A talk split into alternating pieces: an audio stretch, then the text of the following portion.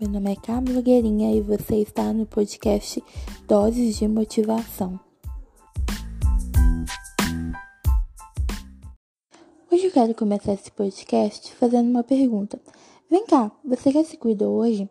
Já tirou um tempo para se amar e ser gentil com você mesmo? Já refletiu sobre tudo que está acontecendo?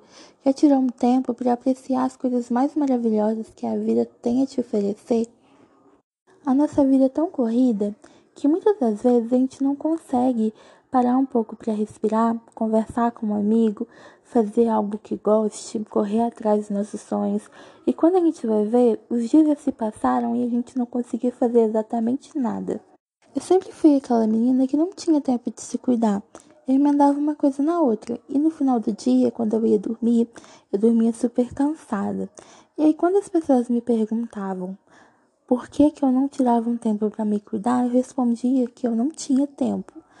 Mas conforme os anos foram passando, eu percebi que isso era necessário, não só para minha saúde física, mas também para minha saúde espiritual e mental.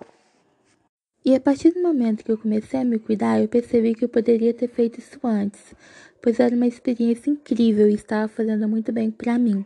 Por isso eu já estou aqui para dar algumas dicas para aquelas pessoas que vivem falando que não tem tempo de se cuidar. Sabia que você pode tirar 5 minutos do seu dia para fazer algo que você goste?